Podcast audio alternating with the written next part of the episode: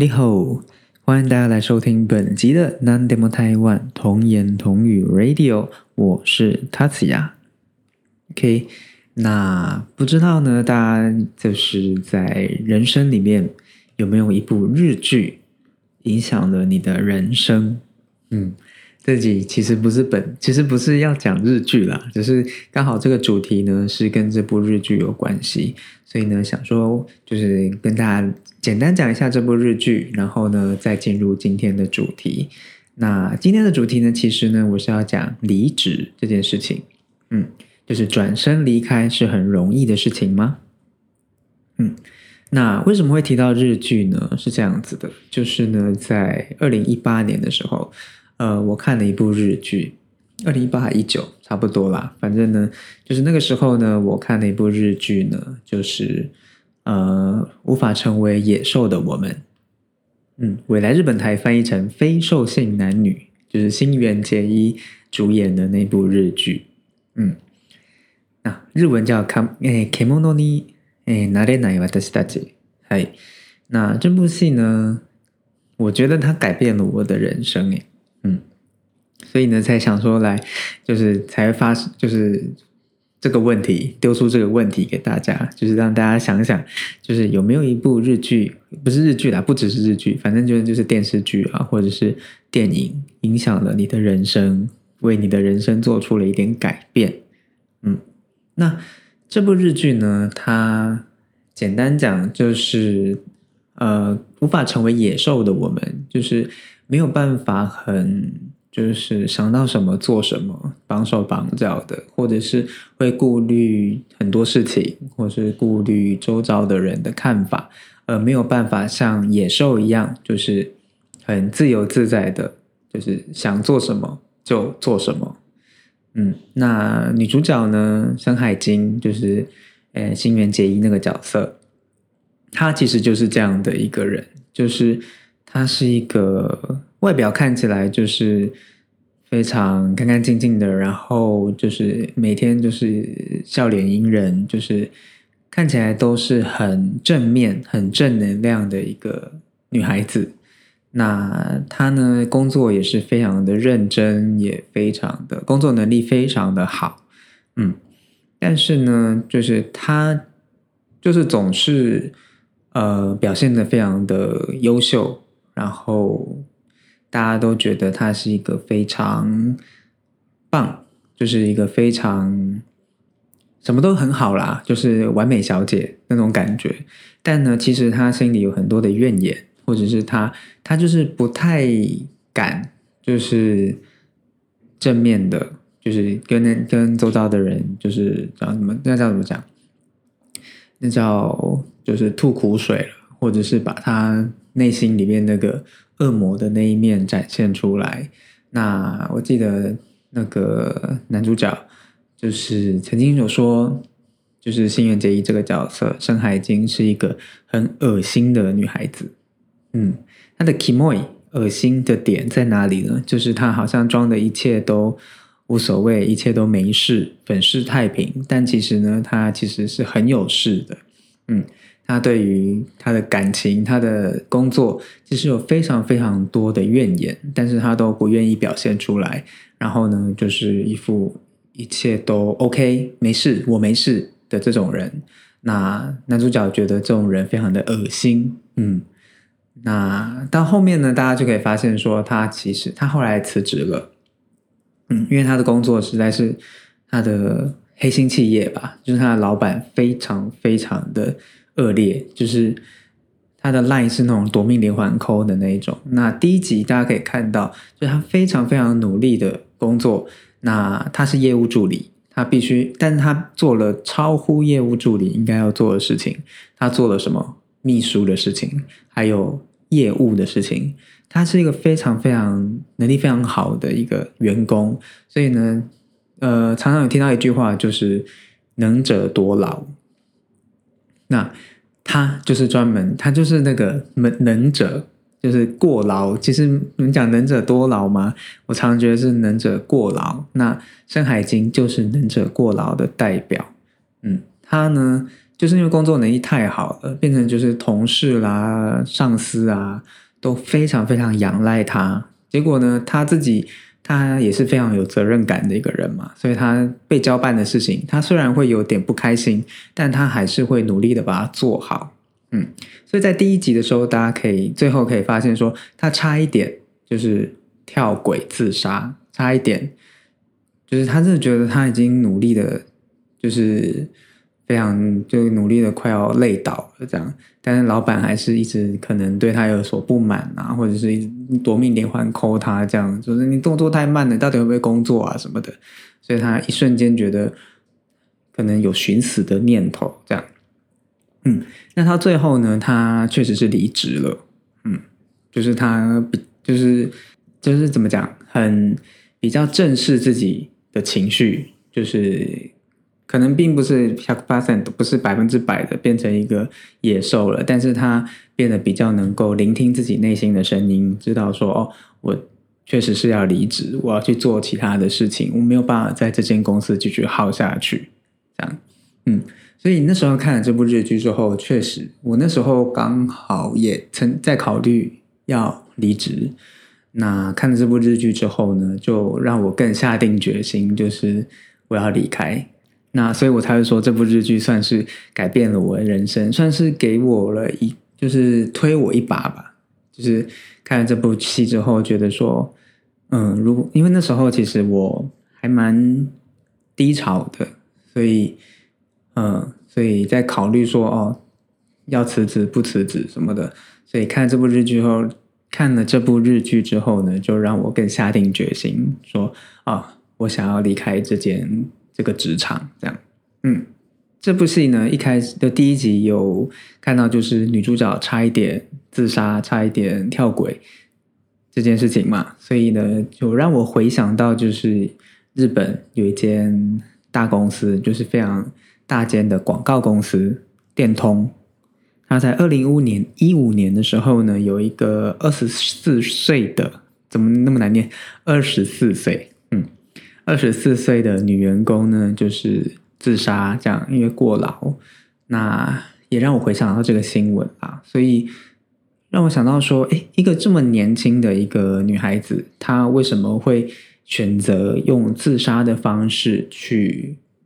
就是面对这个恶劣的职场呢，嗯，所以就会想说，哎，日本呢对于辞职，嗯，这件事情似乎呢还是有非常负面的态度，嗯，所以我好奇啦，就是去查了一下资料，就是想说，哎，为什么就是日本人他明明就是可能他对他的职场非常的不满。但是呢，他却不会选择离职，反而是选择干脆结束自己的人生。嗯，那我查一下资料啊，有一个报道是叫在一个网站叫 Business Insider 这个网站，那他做了调查，就是呢，就是调查哪个哪些国家？我看一下啊，嗯，日本、美国、法国、丹麦还有中国的。就是社会人士，那就是对于，例如说对公司的经营理念是否有同感呐，或者是满不满足现在的薪资啊，或者是工作，就是职场的人际关系是否满足？那在这间公司，你是不是想要一直就是长久的在这间公司上班？嗯，就是还有就是想要离开现在的职场。这些不同的面相来看的话呢，嗯，日本的结果是这样，就是他对于就是日本人对于公司的理念啦，其实并没有很认同，没有其他国家来的认同。然后呢，对薪水也不满足，对人际关系也不满足，觉得自己的工作技能跟才能呢没有受到尊重，没有受到发挥，然后。想要在这间公司长久待下去吗？也不想。但是想要离职吗？也不想。这个结果让我是蛮意外的，就是满意度，其他面向的满意度也没有其他国家来的高啊。满意度其实是最低的。就是不管各个面向，在其他国家，美国、法国、丹麦、中国里面，日本是最低的。但是，就是想要离职吗？其实又不想，跟其他国家差不多啦。其他国家是满意度算高的，然后不想离职，我还可以理解。但是日本呢，就是诶，其实满意度不高，但是又不想走，是怎么回事？这样，嗯，所以可以看得出来，日本人其实对离职是还蛮负面的，可能是不太敢提离职。嗯，那就有人就是稍微就是分析了。就是稍微分析了一下，就是日本对于这样子的一个看法是什么原因？那有人呢提到呢是日日本日商的一个特色，现在可能少了，有比较少一点了，但是就是还是有所谓的年功序列，年功序列就是所谓的看年资啦，就是你在这间公司待的久，你自然就会被升迁，就会被加薪。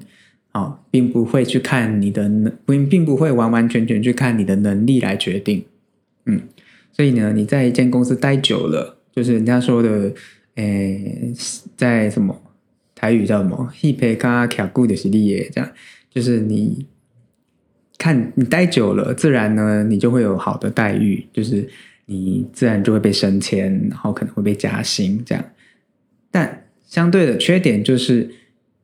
因为只看年资，所以能力不好的人也会被升迁当你的主管，或者是你的前辈。所以，呃，可能有些人他个性不好，或者是他的能力也不好，但是呢，他偏偏就是你的主管，这样。所以这是日本这个看年资这样的一个文化的缺点嗯，所以很多人日本人可能就会觉得，那我现在离职，我去另外一个工作，我的年资就断了。所以呢。他们就想说，可能很多人就会告诉他说：“你不要离职啦，你待久了就好啦。你现在可能是刚年年轻，刚进公司，所以呢工作会比较多，会比较糙，那这是自然的，所以你就忍耐一下嘛。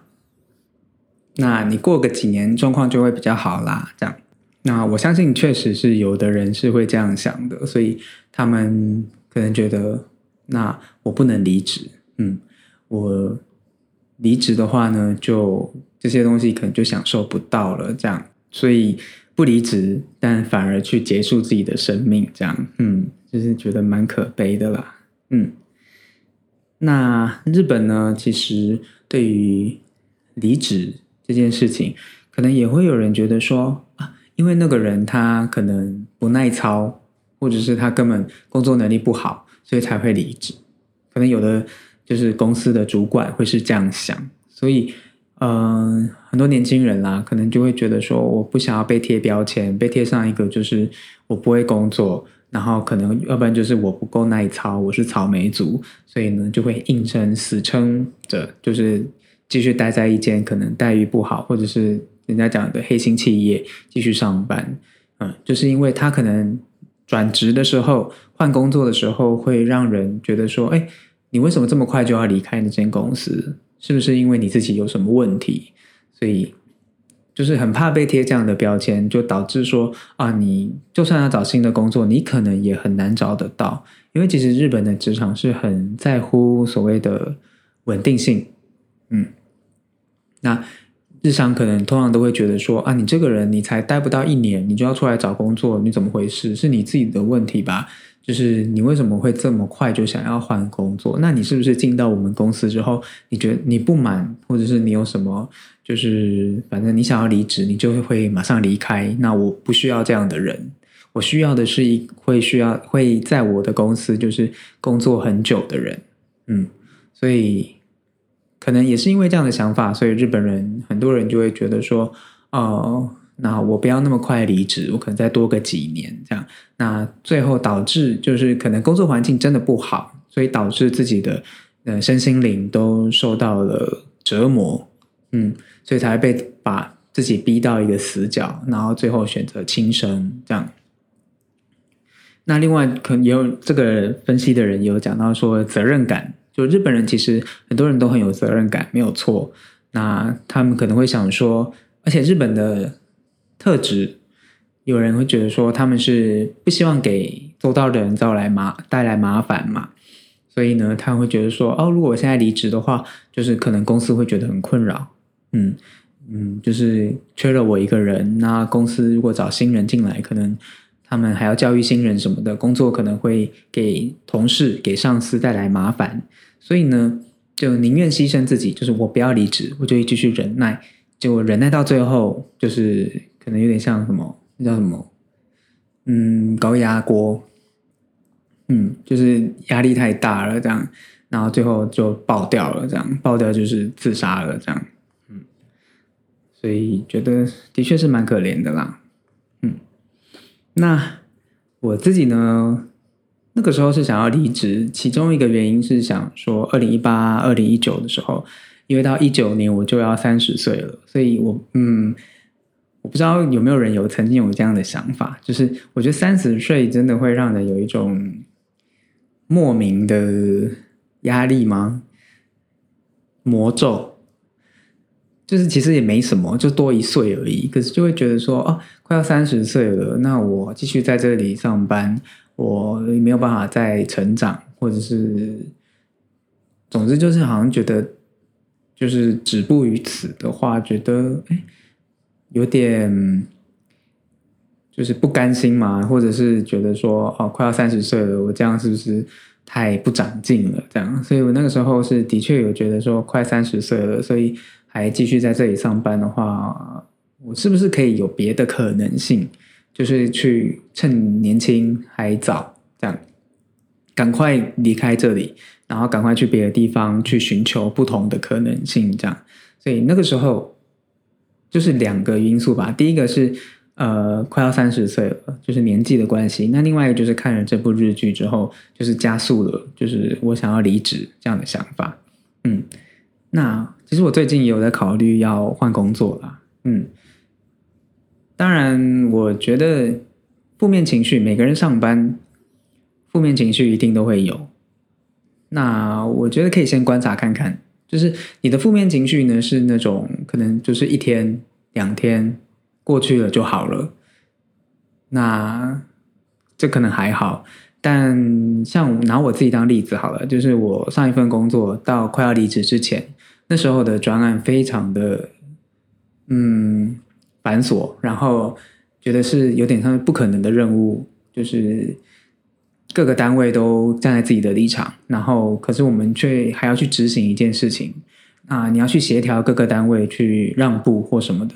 是非常困难的一件事情，就是根本我真的觉得是不可能的任务。那我离职之后再去问前同事，确实后来这个案子是没有继续下去的。就是当时的主管想要强推这个案子了，那事实证明是行不通的。但我当下真的觉得，我我的预感是行不通，没有错。但是主管觉得，哎，不行啊，我们要尝试啊，我们就是要去尝试，我们就是要去跟别的单位要一些资源什么的。但我觉得真的是太困难了，根本是不可能。嗯，所以那个时候我的负面情绪是很常出现的。好，所以我那时候是情绪不是只有两三天而已，应该说三天两头就会出现。所以它出现的频率有点过高，就是负面情绪出现的频率高到我觉得会影响到我自己的，就是私底下的生活，嗯，或者是工作。当然，工作的时候，我有时候真的是闷到一个，就是上班时间我都不讲话，因为真的觉得太烦了，很多很烦的事情。所以，要不然就是下班的时候我就绕路，不想要走平常回家的路，就是想要散散心这样。那时候的，就是负面情绪出现的频率真的过高，高到我真的觉得我再这样下去我会受不了，就觉得我就是一个压力锅吧，就快要快要爆掉的那种感觉。嗯，所以我自己评估那个时候我不想要再这样下去了，所以我就提离职。那那时候其实是裸辞，就是。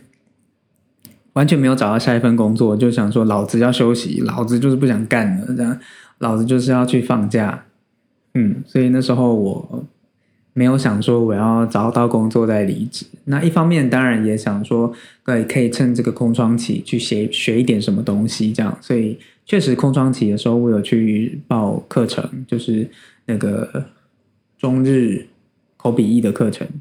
总之就是想要充实一下自己，然后也想要休息，这样。所以那个时候我采的方式是裸辞，就是完全没有找到下一份工作就离职，所以会有空窗期。那我想要跟大家讲一下，就是裸辞跟无缝接轨各有各的好处或者是坏处。嗯，那因为我自己有这样的经验啦，所以想说跟大家分享一下，说不定有的听众朋友最近也在考虑说我不干了这样，但我希望大家自己评估想清楚。OK，那裸辞我的心得是你确实是有时间去进修。去休息。我那时候裸辞之后，就跑出国去玩，跑去日本去了两个礼拜，然后还跑去新加坡什么的。反正就是觉得老子工作工作这四五年了，我总要好好享受一下，这样，所以我就出去玩。然后后来也去上一些进修课程。嗯，那确实是比较有时间喘一口气，就不用说啊，又接着要去上课，不是接着要去。另外一个熟悉新的职场，这样就是有时间休息。但是呢，我那时候空窗了半年，当然我自己也不够积极，可能也是这样的问题啦。所以呢，当时的我确确实求职不是太顺利。那求职不顺利，就空窗了半年嘛。那空窗半年呢，很容易发生一个情形，就是会质疑自己，开始会觉得说：“哎，我是不是能力不够？”或者是我哪里条件不够好？为什么履履历投了都没有人要理我？或者是我去面试了，那也都没有下文？为什么？就开始给给自己打问号。当然，可能真的是自己条件不够好，但也有可能是太过于苛求自己，就会觉得说啊，为什么我条件不好呢？这样，那这样的情况之下，空窗久了呢，很容易发生一个情形。就是你很容易接受一个条件不是太好的 offer，就是当有一间公司愿意用你，你就会想说太好了，终于有人要用我了，那你就去上班了。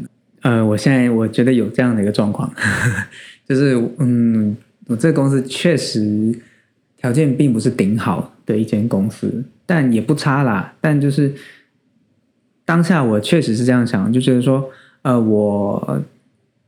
就是没有工作嘛，没有钱。那我空窗的时候又不敢买东西，你知道吗？就是一直在吃老本，前一份工作存下来的钱，这样。嗯，所以呢，很容易接受条件不是太好的 offer，就想说，我就要去上班，我要赚钱了，这样。嗯，但裸辞也有它一个好处，就是呃，比较有时间去准备面试，就是你面试。呃，你一边工作一边去面试，其实是比较困难的，因为你比较没有时间去做功课嘛。哦，所以那你裸辞的话，就有很多的时间，每天每一分每一秒都是你自己的，这样。嗯，所以比较有时间准备面试也是其中一个好处。但是空窗期很容易变成一个扣分项，就大家找工作的时候要小心。就是空窗期你必须要有一个理由，像我是去上进修课程。就是还是有在进修自己，所以在找工作的时候比较没有被刁难。但是呢，常常有的人空窗就是真的空了，就整个就是什么事也没做，就是找工作，那很容易被就是面试官拿出来质疑说啊，那你那个时候到底在你空窗的时间都在干嘛？很容易变成扣分项。所以就是如果大家要裸辞的话，要就是稍微注意一下这样。嗯，那无缝接轨。有它的好处，好处是什么呢？你不会断炊。如果你是一个经济呃经济比较有困难的人，那你无缝接轨，你一边工作一边找下一份工作，你无缝接轨到下一份工作的时候，你的经济来源不会断掉。嗯，那另一方面，你没有空窗期嘛，所以也不会被质疑说，那你这段时间都在干嘛？嗯，那只是说你。要马上结束一个旧的职场，然后到新的职场去学习新的工作，中间没有休息的时间，或是休息时间很短，可能一个礼拜这样，可能对你来讲是比较累的，嗯，比较没有时间去喘一口气。但所以就是各有好处啦。呃，裸辞的好处就是有时间休息、进修，然后准备面试。但是呢，缺点就是如果你求职不顺利，很容易怀疑自己条件不好，然后没收入这一点嘛，对不对？那很容易接受条件不是太好的 offer，或者是你空窗期，如果你真没有做一些比较积极的表现的话，例如说去上课、去进修。很容易就变成扣分项，OK？那无缝接轨好处是什么？不会断吹，然后不会被质疑空窗期在干嘛。那缺点就是你没有时间休息。所以我觉得大家就是如果想要离职的话，去评估一下，评估一下自己就是。每个人都有自己的考量，自己的生活条件不同，所以你如果你经济无余，那但你工作真的是太痛苦了，痛苦到你真的觉得你会影响到你的人生，那你就离职。嗯，你真的没有必要去为了工作去牺牲自己的身心灵的健康，要多为着想，多为自己着想。嗯。因为身心灵会跟着自己一辈子嘛，那工作也应该是要能够提升自己身心灵的工具。就是你赚了钱，可能就是要做一些自己想做的事情，而不应该是会来折磨自己的工作，不应该是拿来折磨自己的事情。嗯，所以我觉得就自己考量吧。就是如果你经济还 OK，啊，你工作真的痛苦到不行了，就离职吧。嗯。但是如果你的你的工作还可以忍受，那你只是觉得有点痛苦，你想要离职，但是你不要裸辞，你就一边工作一边找，虽然可能会找的比较久，但是呢，至少你在找工作这段期间，你还是有薪水的，还有办法支撑你的生活费，嗯，所以大家可能就按照自己的就是实际的生活的状况，然后去评估说自己要不要离职。那如果要离职，是不是裸辞，或者是无缝接轨？嗯，那每个人都要为自己的决定负责嘛。那有舍必有得，有得必有舍，这样，那就是做出当下对自己觉得最有利的、最合适的决定就可以了。嗯嗯，所以说当时的我就是觉得，我就是想要休息，我觉得工作很痛苦。那我就马上离职了，但离职的期间我有去上课，所以就还好。所以虽然说离职它是一个决定，但是其实也是一个蛮重大的决定，会影响到大家的人生嘛。没有钱，或者是你裸辞，你可能找工作不顺利，嗯，或者是你没有怎么讲，如果你没有好好规划那个空窗期的话。就很容易被人家拿来说话，就是觉得说你空窗期都在干嘛之类。Anyway，所以就是大家就考量一下自己的状况，那希望大家都可以找到一份自己更理想、更想要的一份工作，更能够发挥自己就是长才或者是一个条件、福利不错的工作，这样，嗯。OK，那今天的节目大概就到这边啦，就是跟大家稍微聊聊一下，因为最近我也在考虑说想要换一份新工作，这样，那不知道有没有更好的工作？那这一次我不会裸辞了啦，就是有一次裸辞的经验，我觉得就已经够了，所以可能就是一边上班，然后一边找找看有没有更好的机会，这样。嗯，OK，那今天的节目大概就到这边，那一样再宣传一下，就是我的 email nandemo taiwan at gmail dot com，。然后还有我的 IG 跟推特。那如果大家对我的节目呢有什么样的一个意见，或是反馈想法，或者是觉得我今后想要听到什么样的内容，都可以就是写信给我，或者是在 IG 或推特私讯，或就是追踪我的 IG 推特，然后私讯给我都可以。嗯，那我的 IG 推特呢，还有 email 都写在我的节目介绍栏里面。那 IG 推特有时候也会分享一些日常生活的事情，或者是呃节目的新的集数上线的时候，会跟大家公告。然后还有什么，就是可能会预告，嗯，预告说哦，可能之后会上什么样的内容之类的。嗯，好，那最后就希望大家能够多多分享我的节目，然后给我一就是好的评价之类的，然后诶，希望可以有更多的人可以听到我的节目。那。今天的节目大概就到这边，感谢大家的收听，谢谢，拜拜。